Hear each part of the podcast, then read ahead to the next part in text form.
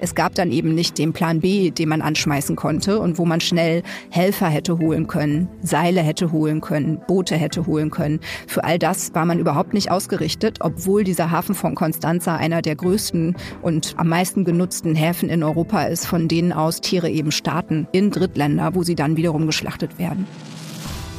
Herzlich willkommen zu Mission Tierschutz, dem Podcast von Vier Pfoten. Vier Pfoten ist eine internationale Tierschutzorganisation, die sich auf der ganzen Welt für das Wohl von Tieren einsetzt, Missstände aufdeckt und Tiere in Not rettet. Mein Name ist Friedemann Karik, ich bin Autor und Publizist und in diesem Podcast spreche ich mit MitarbeiterInnen von Vier Pfoten. Die erzählen hier von wirklich spektakulären, waghalsigen, aber auch berührenden Tierrettungen, die die Stiftung in den letzten Jahren durchgeführt hat. In dieser Episode sprechen wir über ein tragisches Schiffsunglück aus dem Jahr 2019, bei dem Tausende von Schafen ertrunken sind. Damals ist ein riesiger Frachter, der die Schafe geladen hatte, im Schwarzen Meer vor der rumänischen Küste gekentert. Von dieser Katastrophe erzählt uns jetzt Martina Stefani. Martina ist einer der Leiterinnen des Programmbereichs von Vier Pfoten und sie hat sich in den letzten Jahren vor allem auf die Arbeit zu Nutztieren fokussiert. Sie setzt sich zum Beispiel dafür ein, die Haltungsbedingungen von Nutztieren zu verbessern und auch die Zustände auf Tiertransporten. Jetzt aber zu den Schafen. Hallo Martina. Hi. Du bist heute bei mir, um über eine Geschichte zu sprechen, die klingt auf den ersten Blick echt so unfassbar und traurig und auch irgendwie so groß, dass man sie wirklich kaum glauben kann. Es geht nämlich um 14.000 Schafe in Seenot. Und das ist vor einigen Jahren passiert in Rumänien. Wie hast du, die du nicht vor Ort warst, eigentlich davon erfahren? Ich war damals bei einem Workshop mit vier Pfotenkollegen und Kolleginnen und irgendjemand hat mir auf einmal sein Handy gezeigt und hat gesagt, guck mal, hast du schon diese Nachricht gesehen? Und die Nachricht war, ein Frachtschiff war in Seenot. Und wir haben uns dann sofort einen Fernseher gesucht und den angemacht und einen Nachrichtenkanal angemacht und wirklich auch da kamen sofort diese Bilder von Schafen, die im Meer treiben. Und für mich war das so ein Moment, ähm, der sich total eingeprägt hat, weil dieses Bild so falsch war. Ne? Also Schafe schwimmen nicht. Schafe können eigentlich nicht schwimmen. Die können ein bisschen paddeln, aber sind nicht fürs Schwimmen gemacht. Und die schwammen eben rund um ein gekentertes, riesiges Frachtschiff. Und das an sich war dann so, dass wir natürlich sofort mit allen Kollegen darüber gesprochen haben, machen wir was, können wir was tun. Es gab diese erschlagene Zahl 14.000 Schafe. In den Nachrichten hieß es eigentlich, die sind alle tot, aber wir haben gedacht, das kann ja irgendwie auch nicht sein, dass die jetzt alle von jetzt auf gleich gestorben sind. Und während wir noch überlegt haben, was wir tun können, haben sich schon unsere Kollegen aus Rumänien bei uns gemeldet. Wir haben eine Partnerorganisation, die heißt ARCA und die Kollegen sind eigentlich in Bukarest und auch die haben diese Nachrichten gesehen und die haben uns einfach nur informiert, wir fahren da jetzt hin. Also das heißt, während wir noch überlegt haben, wie könnte das gehen, haben die es einfach gemacht. Und die wussten tatsächlich auch selber nicht, was sie erwartet und wie genau sie helfen können, denn mhm. die beiden sind zwar erfahrene Tierschützer und haben schon viele Hunde und Katzen und auch andere Tiere gerettet, aber Einzeltiere und nicht aus dem Meer. Aber sie sind einfach hingefahren. Das heißt, es war eine Situation, die für euch die ihr ja wirklich alle erfahren seid. Du bist wirklich schon lange Jahre Mitarbeiterin bei Vier Pfoten. Das war völlig neu, oder? Ja und nein. Also leider kommt das immer wieder vor, dass es Unglücke gibt rund um Tiertransporte. Aber das, was neu war, war, dass quasi live davon berichtet wurde und nicht erst Tage später.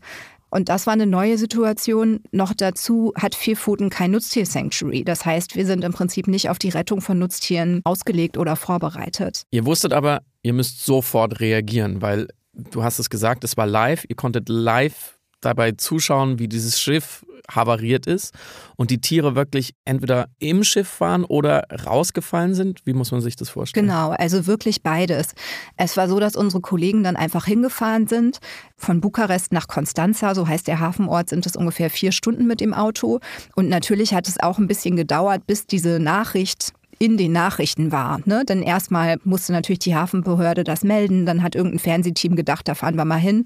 Und das heißt, als unsere Kollegen angekommen sind, ähm, war dieses Schiff auch tatsächlich schon einige Stunden schief im Wasser.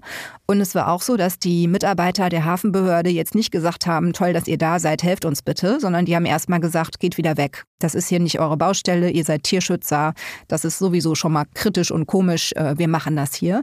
Und dann haben sie aber nachgebohrt und einfach gesagt, ja, was macht ihr denn? Und dann haben sie gesagt, ja, wir haben die Menschen vom Schiff geholt und wir haben ein paar Tiere aus dem Wasser gezogen. Und dann haben die gesagt, ja, aber es sind ja Tiere im Schiff. Was macht ihr mit denen? Und dann haben sie gesagt, das wissen wir nicht. Und letztendlich haben sie sie überredet und durften dann selber, also durften, ne, ist jetzt ein komisches Wort in dem Zusammenhang, aber sie sind dann eben selber zu dem Schiff hingefahren, was eben wenige Meter nach dem Hafen direkt havariert ist. Und dann haben sie ein Loch in die Seitenwand des Schiffes geschnitten, weil das ja auf der Seite lag. Und dann muss man sich eben vorstellen, dass da ein riesiger Frachtraum war mit 14.000 Schafen plus minus ein paar, die eben rausgefallen waren und es irgendwie geschafft haben, da rauszukommen. Und was ihnen entgegengeschlagen ist, ist erstmal eine giftige Wolke, weil natürlich einige Tiere jetzt schon stundenlang im Wasser lagen, viele Tiere auch schon tot waren. Und natürlich war das einfach auch eine Atmosphäre von Angst und Panik für die noch lebenden Tiere. Also wer sich vielleicht an den Film Titanic erinnert, kann sich kurz vorstellen, wie so ein Schiff aussieht, egal welcher Größe, wenn es leckt, wenn es havariert. Also es kippt dann einfach schief auf die Seite. Zum Glück ist es relativ kurz nachdem das Schiff abgelegt hat, passiert. Das heißt, man konnte es noch sehen von Land, richtig? Ja, auf jeden Fall. Und diese Tiere sind innerhalb des Schiffs auch so aufeinander gedrückt, dass, dass, sie, dass einfach einige zerquetscht wurden, oder? Genau, einige wurden zerquetscht und einige waren natürlich tatsächlich im Wasser, aber einige auch nicht. Und es war tatsächlich so, dass man auf den ersten Blick gar nicht immer unterscheiden konnte, wo sind denn hier die lebendigen Tiere und wo sind die Toten. Ich habe ja schon gesagt, dass es so giftige Dämpfe gab und das hat in dem Fall geholfen, weil einige Schafe gehustet haben, weil die ja auch schon seit mhm. Stunden diese reizenden Gase eingeatmet haben und durch das Husten konnten unsere Kollegen dann viele finden. Aber sie mussten eben wirklich, also man muss sich wirklich vorstellen, dass sie auch über Berge von Schafen gestiegen sind und dann jedes einzelne einmal umgedreht haben. Schafe sind ja auch schwer, kurz bevor sie dann eigentlich geschlachtet werden sollten und sie waren ja teilweise vollgesogen mit Wasser. Das heißt, es war wirklich eine Knochenarbeit. Das klingt wirklich nach unfassbar schlimmen Szenen und man muss, glaube ich, dazu nochmal einmal klar machen, sobald so ein Schaf im Wasser ist, allein schon aufgrund der Wolle, die sich dann vollsagt, hat es eigentlich keine Chance mehr, oder? Ja, richtig. Also sie können dann eben noch ein paar Minuten paddeln und vielleicht hatten sie Glück, es sind ja auch andere Dinge aus dem Schiff gefallen. Ne? Also vielleicht hatten die Schafe irgendwie Glück, sich irgendwo noch halten zu können, aber im Prinzip nicht. Also die allermeisten sind entweder im Schiff oder ums Schiff herum sehr schnell ertrunken. Das heißt, man müsste davon ausgehen, wenn keine Hilfe gekommen wäre, wären von diesen 14.000 Schafen höchstwahrscheinlich alle gestorben. Ja, wir haben letztendlich 254 Schafe geborgen.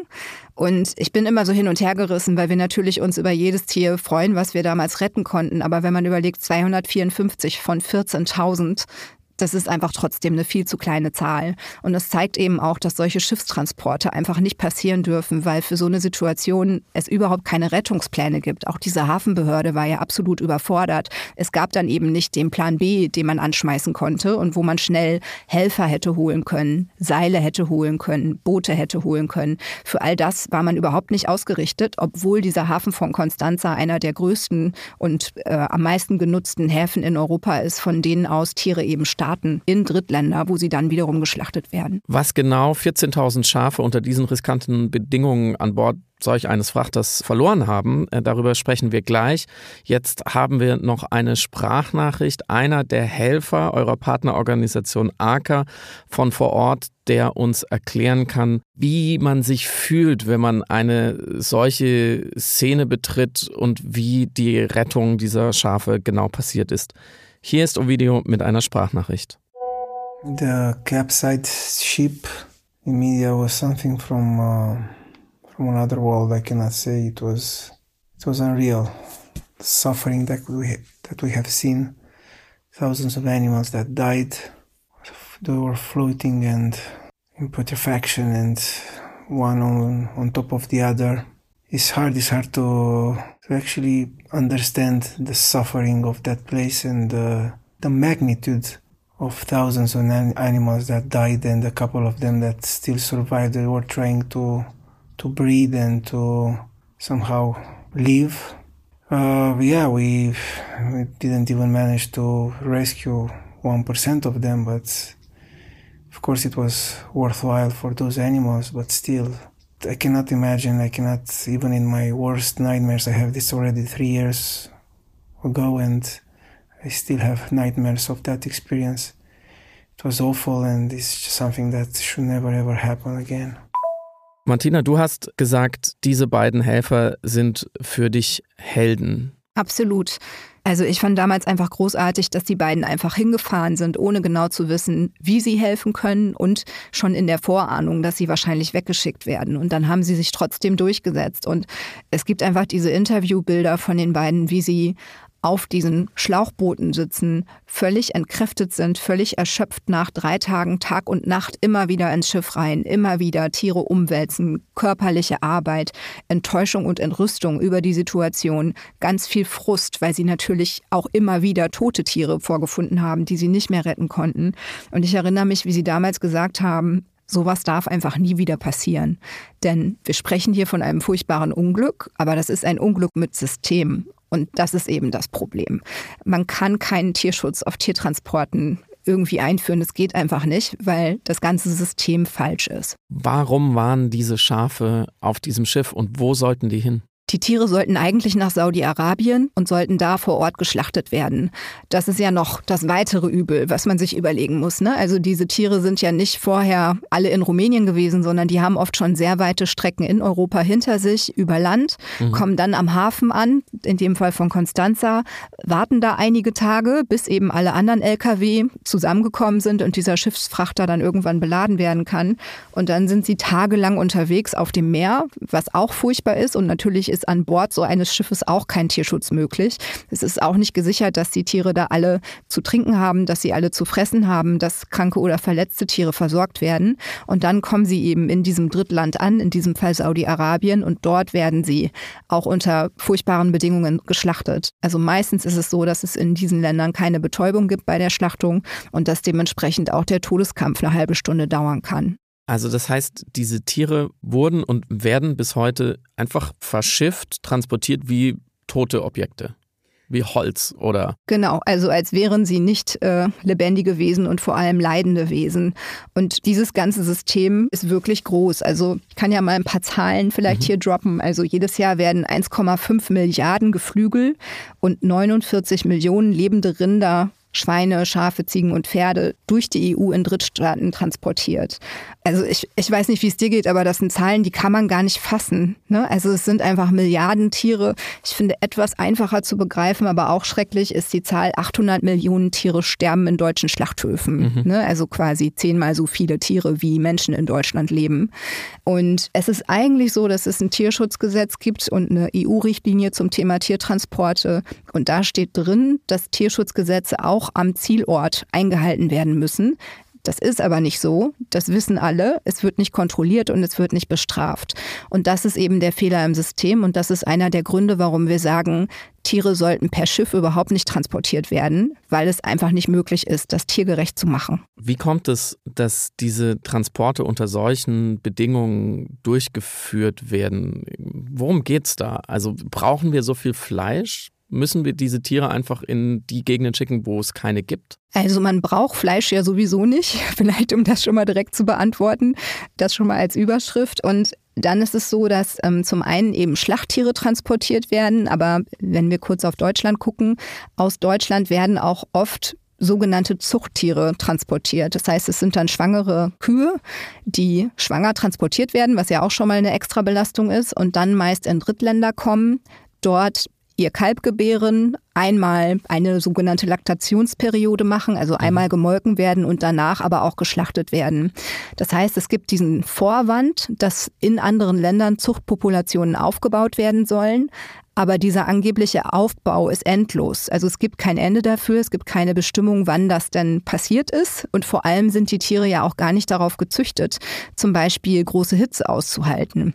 Das heißt, ähm, die Tiere leiden vor Ort. Es gibt vor Ort auch andere Tierschutzbestimmungen als hier. Das heißt, sie bekommen nicht das richtige Futter. Gerade Milchkühe brauchen ja zum Beispiel Kraftfutter, weil sie so extrem groß gezüchtete Euter haben, dass eben ihr ganzer Körper auf Milchproduktion aus ist. Und auch dafür sind eben die Länder nicht ausgerichtet.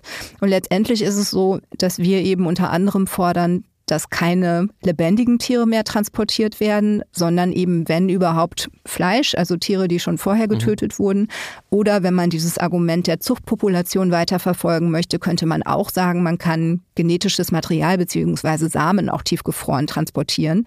Es ist überhaupt nicht notwendig, dass lebendige Tiere diese Tortur erleben müssen. Jetzt weiß man im Falle dieser 14.000 Schafe ja gar nicht genau, wo die hin sollten, wem die gehören und wozu die bestimmt waren.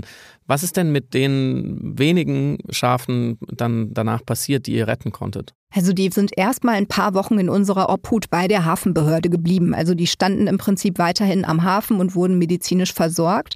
Leider sind einige von ihnen direkt danach, also ein paar Tage danach verstorben. Die hatten zum Teil natürlich auch innere Verletzungen und wahnsinnig verätzte Lungen. Also wir haben alles versucht mit Tierärzten vor Ort, aber ein paar konnten wir einfach nicht mehr retten.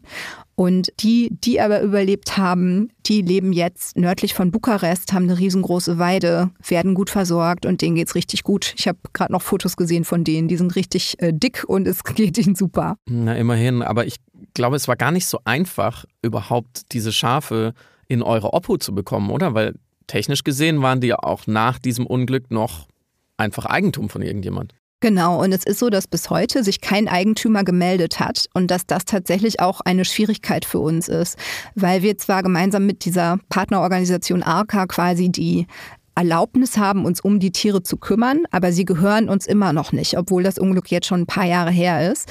Und die Hafenbehörde ist tatsächlich mit diesem Fall überfordert und das rumänische Tierschutzgesetz ist hier auch noch nicht so weit wie Tierschutzgesetze in anderen Ländern. In anderen Ländern ist das so, dass es so Fristen gibt, dass zum Beispiel, wenn sich nicht innerhalb von 30 Tagen ein Besitzer meldet, auch bei anderen Tieren wie zum Beispiel Hunden, dass die Tiere dann an die Behörden übergehen und dass es dann eben auch einen neuen Besitzer geben darf. Mhm. Und in diesem Fall hätten wir ja zumindest sowas wie, ich sag mal, Gewohnheitsrecht. Und ganz theoretisch sollte sich eines Tages ein Besitzer melden, würden wir natürlich sagen, hier ist die Rechnung der letzten paar Jahre, die wir uns um die mhm. Tiere gekümmert haben. Und das ist natürlich dann überhaupt nicht mehr interessant äh, für irgendeinen Fleischhändler und Viehhändler, weil das natürlich alles übersteigt, was der bereit ist zu zahlen. Also kann man davon ausgehen, wer auch immer der Besitzer dieser Tiere war oder ist, der hat dieses Investment abgeschrieben. Auf jeden Fall, heißt. auf jeden Fall. Und leider sprechen wir ja immer von so vielen Tausenden und Millionen von Tieren, dass eben auch diese Viehhändler in so großem Stil mit Tieren handeln, dass da das einzelne Tier wirklich, ich sage es jetzt mal, wie es ist, einfach scheißegal ist. Was aber vielleicht nochmal interessant ist, ist, dass tatsächlich regelmäßig auch Unfälle auf dem Meer passieren. Und es ist so, dass wenn einmal die EU so einen Transport losgeschickt hat und so ein Schiff auf den Weg gebracht hat, die EU Tiere nicht wieder reimportieren darf, offiziell. Mhm. Und das hat schon an anderen Stellen dazu geführt, dass zum Beispiel auch in anderen Häfen Tiere nicht mehr angenommen wurden und deswegen gestorben sind, weil sie eben einfach so lange von A nach B geschickt wurden. Zum Beispiel, weil ein Tier krank geworden ist und dann das Land, was es eigentlich annehmen wollte, Angst vor einer Tierseuche hatte und dann gesagt hat, nee, wir wollen jetzt doch nicht mehr. Und das an sich ist eben ein weiterer Fehler im System. Du warst selber dann auch später vor Ort. Also mhm. nachdem dieses Unglück passiert ist, bist du selber hingefahren, ja. um die Tiere weiter zu versorgen. Genau, ja, das ist richtig. Ich war noch mal vor Ort zusammen mit Kollegen und zum einen haben wir eben den Hafen auch nochmal besichtigt. Damals mhm. hat das Schiff immer noch äh, quer im Hafen gelegen, also wir haben das noch gesehen. Und zum anderen haben wir an einer Demo in Bukarest teilgenommen, weil natürlich die Bevölkerung damals auch total entrüstet war. Denn es ist auch wie hierzulande so, dass eben Tiertransporte zwar einerseits einer der wenigen Augenblicke sind, wo Menschen überhaupt mal sogenannte Nutztiere sehen, nämlich auf der Autobahn.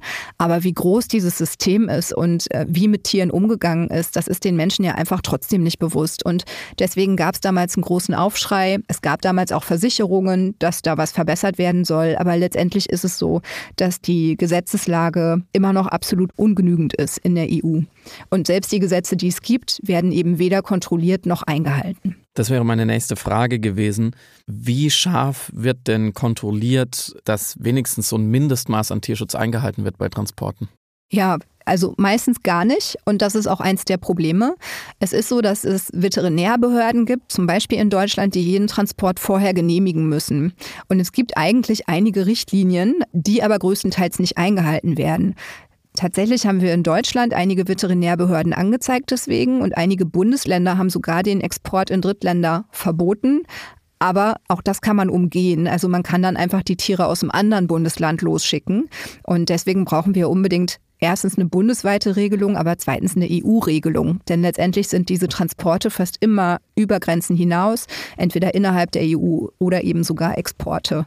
Und es sind einfach so, so viele Dinge. Also oft sind die Tiere massiver Kälte ausgesetzt oder massiver Hitze. Es werden die Pausenzeiten nicht eingehalten. Manchmal sind die Tränken in den Transportern kaputt. Und ich weiß nicht, ob es dir auch so geht, aber ich sehe manchmal diese Tiertransporte, wenn ich selber auf der Autobahn bin. Und mhm. dann siehst du mal so eine kleine Schweineschnauze, die da rausguckt und schnuppert. Und wenn man weiß, was für neugierige und süße, intelligente Tiere das sind, also Intelligenz sollte nicht maßgeblich sein für Empathie Tieren mhm. gegenüber, aber die Schweine sind eigentlich fast die einzigen, die man noch sieht, weil ansonsten diese Transporter oft sehr zugeschottet sind. Mhm. Und mir geht es dann immer so, mir bricht das einfach das Herz, ne? zu sehen, die haben da die Nase im Wind, sind vielleicht irgendwie sogar ein bisschen aufgeregt, was als nächstes passiert. Und das, was als nächstes passiert, ist der Tod. Konntet ihr im Falle der Schafe denn zurückverfolgen, über wie viele Stationen die schon gegangen waren, was die schon hinter sich hatten, bis die auf diese Todesfalle Schiff verladen wurden? Tatsächlich nicht, weil auch diese 14.000 Schafe ja von verschiedenen Schäfern stammen. Ne? Mhm. Ne? Also es gibt natürlich bei jedem Schaf eine Ohrmarke, aber ähm, wir haben das dann ehrlich gesagt gar nicht genau weiterverfolgt, weil es eigentlich irrelevant ist. Wir können davon ausgehen, dass Schafe an sich erstmal kein ganz so furchtbares Leben haben, weil die ja meist draußen stehen und grasen. Ähm, das ist schon mal ein Vorteil zu vielen anderen Nutztieren, die niemals die Sonne sehen oder den Wind erleben. Aber ähm, die waren mit Sicherheit auch schon Tage oder sogar Wochen lang unterwegs, bevor sie überhaupt im Hafen gelandet sind und waren dann natürlich auch ein Stück weit traumatisiert von diesem Erlebnis. Aber heute geht es ihnen wirklich gut und sind gut drauf und wir freuen uns sehr, dass die jetzt eben ein Leben einfach leben dürfen, ohne dass da irgendwann die Deadline im wahrsten Sinne des Wortes ansteht steht. Jetzt bin ich völliger Laie, deswegen frage ich einfach mal blau heraus diese furchtbaren Umstände für die Tiere, die ja einfach eine große Angst auch auslösen, Todesangst, es muss doch auch eine Auswirkung haben auf die Qualität des Fleisches, also des Produktes, weswegen ja überhaupt dieser ganze Wahnsinn überhaupt in Gang gesetzt wird. Ja, also das sagt man immer wieder. Das ist natürlich so eine etwas esoterische Sichtweise. Ich weiß nicht, ob man das tatsächlich überprüfen kann, aber man sagt immer wieder, dass natürlich dieser ganze Stress und die ganze Panik in dem Fleisch auch drinsteckt, was Menschen dann wieder essen. Vielleicht noch ein Grund mehr viel weniger oder gar kein Fleisch zu essen. Du hast es schon immer wieder angedeutet, es sind sehr viele Stationen auch, durch mhm. die diese Tiere gehen. Bei den Schafen können wir es eben nicht mehr ganz genau zurückverfolgen oder in die Zukunft verfolgen. Was ist so der typische Weg, die typische Reise von so einem Nutztier, was einfach nur zur Fleischverarbeitung da ist? Also das ist einerseits pro Tierart sehr unterschiedlich, aber was man sagen kann ist, es gibt Höfe, die Tiere züchten, die verkaufen dann an Betriebe, die mästen.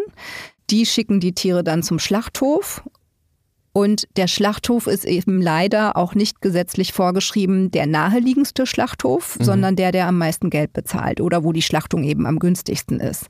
Und das ist ein weiteres Problem im System. Also es fühlt sich eben leider niemand für das gesamte Leben eines Tieres verantwortlich. Und das haben uns sogar auch schon Landwirte gesagt, ne, dass sie manchmal ihre Milchkühe abgeben nach ein paar Jahren und dann selber gar nicht ganz genau wissen, wo die Tiere eigentlich hinreisen, mhm. weil sie eben irgendeinem Viehhändler das Tier verkaufen, aber letztendlich gar nicht für den weiteren Transport verantwortlich sind.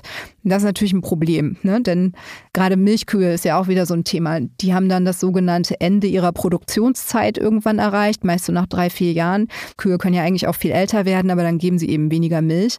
Und auch für Milch werden werden Tiere geschlachtet. Konntet ihr im Falle der Schafe denn wenigstens irgendjemand verantwortlich machen, den Transporteur, das Unternehmen, was für diese Lieferung äh, zuständig war? Nein, und ich glaube ehrlich gesagt auch nicht, dass das der richtige Weg wäre. Denn natürlich ist hier ein Unfall passiert. Ne? Also also letztendlich geht alles immer wieder darauf zurück, dass die Gesetzgebung einfach schlecht ist und unzureichend. Und wir fordern zum einen, dass EU-weit kein Transport von Tieren passieren sollte, die noch nicht abgesetzt sind. Das heißt Kälber, die noch auf Milch angewiesen sind. Dann sollten überhaupt keine Tiere mit Schiffen transportiert werden oder eben überhaupt exportiert werden. Wir sagen maximal vier Stunden Transport für alle Tiere innerhalb Deutschlands und auch für Geflügel und Mastkaninchen. Und wir fordern acht Stunden für alle anderen Tierarten, unabhängig davon, in welchem Land sie am Ende eigentlich landen sollen. Und dazu gibt es noch so ein paar Extraforderungen, zum Beispiel, dass keine Tiere bei einer Außentemperatur von über 25 Grad oder von unter 5 Grad transportiert werden sollten. Und generell fordern wir natürlich einfach, dass die Tierbestände reduziert werden, dass es einfach nicht mehr diese riesigen Massentierhaltungsanlagen gibt, dass die Tiere immer zum nächsten Schlachthof transportiert werden sollten und dass man eigentlich umsteigen sollte vom Transport auf Fleisch und Zuchtsamen anstelle von lebenden Tieren. Dass dieses Geschäftsmodell funktioniert, also wirklich unfassbar viele Tiere über den ganzen Kontinent außerhalb von Europa zu verschiffen, zu verschicken. Das kann doch nur daran liegen, dass damit sehr viel Geld verdient wird, oder? Ist das so ein profitables Geschäft? Naja, sehr viel Geld eigentlich auch nicht. Also es wird damit gutes Geld verdient, aber nicht sehr viel. Also wenn man auch einfach in den Supermarkt geht, ne, ist es ja immer noch so, dass nur drei Prozent überhaupt bio sind oder aus tierschutzgerechterer Haltung. Also das heißt, der Großteil des Fleisches, den man überall kaufen kann, ist eigentlich Billigfleisch. Das bedeutet, es ist eben Massentierhaltung, in der nicht auf die Bedürfnisse der Tiere geachtet wird. Und darüber hinaus ist Fleischessen ja sowieso ein großes Problem, nicht nur für die Tiere, sondern auch für den Planeten und somit auch für die Menschen. Das heißt, wenn ich jetzt gleich in den Supermarkt gehe und da steht auf der Fleischpackung jetzt nicht explizit drauf, wo das herkommt, wie es transportiert wurde oder dass es bio ist, muss ich davon ausgehen, dass die Tiere unter solchen Umständen gehalten und transportiert wurden wie diese Schafe. Ja, eigentlich immer, zumal auch Biotiere nicht automatisch, ich sag mal, besser transportiert oder besser geschlachtet werden. Es gibt keine extra Bio-Verordnung für Tiertransporte. Das heißt, wenn ich dieses kranke System der Tiertransporte nicht unterstützen möchte, was für eine Möglichkeit habe ich? Naja, das Beste ist immer einfach kein Fleisch essen und am besten auch überlegen, ob und wo man Eier und Milch kaufen will. Es ist immer gut, wenn man überhaupt weniger isst. Ne? Also viele Leute sagen ja, öh, ganz verzichten kann ich nicht, will ich nicht. Das kann man jetzt hinterfragen, weil es mittlerweile wirklich auch tolle Alternativprodukte gibt, die auch echt gut schmecken. Aber lieber weniger, als zu sagen, gar nicht kann ich nicht, deswegen esse ich weiter jeden Tag Fleisch. Ähm, darüber hinaus gibt es natürlich regionale Erzeuger, wo man dann aber auch nochmal nachfragen muss. Also manche denken auch nur, weil ein Produkt regional ist, ist es gut und das stimmt auch nicht per se. Wie bekommt man denn mehr Transparenz in diese Produktion rein? Es gibt in einigen Ländern jetzt eine Haltungskennzeichnung, wo tatsächlich auf der Packung draufsteht, wie das Tier gehalten wurde. Aus unserer Sicht ist die nur ein erster Schritt, ne? denn es ist natürlich gut für mehr Transparenz zu sorgen. Aber wenn man gleichzeitig eine Preispolitik hat, wo dann doch der Kunde immer das günstigste kauft und letztendlich nichts dafür tut, tatsächlich den Überkonsum von Fleisch zu reduzieren und auch politische Anreize gibt und auch als Unternehmen sich bekennt, dass man weniger Fleisch verkaufen will, dann kann man halt auch nicht alles auf den Konsumenten abwälzen. Das heißt, wenn es den Tieren besser gehen würde in dieser Industrie, dann wäre das Fleisch auch viel teurer im Supermarkt. Auf jeden Fall, auf jeden Fall. Es ist ja so, dass die Landwirte größtenteils wirklich umbauen müssten. Und da reden wir nicht nur von kleinen Verbesserungen, sondern es muss wirklich das gesamte System umgebaut werden. Denn bisher ist es ja so, dass eben nicht die Ställe auf die Bedürfnisse der Tiere eingerichtet sind, sondern man hat einen Stall gebaut, da Tiere reingesetzt und jetzt versucht man halt die schlimmsten Dinge wie zum Beispiel Kannibalismus unter Schweinen zu unterbinden, indem man ihnen irgendwie ein Holzstück gibt, auf dem sie rumkauen können. Aber es ist wirklich äh, grauenhaft, es ist schlimm und wir brauchen hier wirklich einen systemischen Wandel. Also das heißt, man müsste auch Anreize schaffen für Landwirte, nicht immer mehr zu produzieren und immer größere Anlagen hinzustellen, sondern eben bei einer kleinen Tierzahl zu bleiben, vielleicht ein Seitenbusiness aufzubauen aufzubauen, parallel eben zu überlegen, ob sie nicht auch pflanzliche Proteine anbauen können und das wirklich viel mehr fördern. Ihr habt mit Vier Pfoten und äh, der rumänischen Partnerorganisation AKA es geschafft, dass wenigstens diese Schafe, die gerettet werden konnten, heute unter eben besseren Bedingungen leben. Wie geht's denn heute? Den Schafen geht super. Und es gab damals noch eine, ich sag mal, lustige Überraschung, ein paar Monate später. Und zwar eigentlich erzählt worden, dass die Tiere alle Böcke sind, also männliche Tiere. Aber es gab auf einmal Lämmchen. Also wir hatten dann drei Lämmchen, mit denen niemand gerechnet hat. Und ich meine, natürlich haben wir überhaupt nicht im Sinn, die Tiere zu vermehren als Tierschutzorganisation, sondern ne, wir freuen uns dann, wenn wir einzelne Tiere retten können. Aber das war auf jeden Fall eine schöne Überraschung. Und den Tieren geht super. Die sind in guter Betreuung und haben eine riesige Weide Weide. Wir machen da so eine Wechselweidenwirtschaft, sodass sie wirklich immer frisches Futter haben, wenn es irgendwie geht. Und ja, es geht ihnen super. Wenigstens ein Happy End für manche Tiere. Vielen Dank, Martina. Gerne. Ein kurzer Hinweis zum Schluss. Vier Pfoten ist eine Stiftung. Das heißt, all die Tierschutzarbeit sowie die Rettung, von denen ihr in diesem Podcast hört, sind nur durch Spenden möglich. Auch ihr könnt Vier Pfoten mit einem kleinen Beitrag unterstützen. Den Link dazu findet ihr in den Show Notes. Das war Mission Tierschutz, der Podcast von Vier Pfoten. Gehostet von mir, Friedemann Karik. Produziert von Stereotype Media.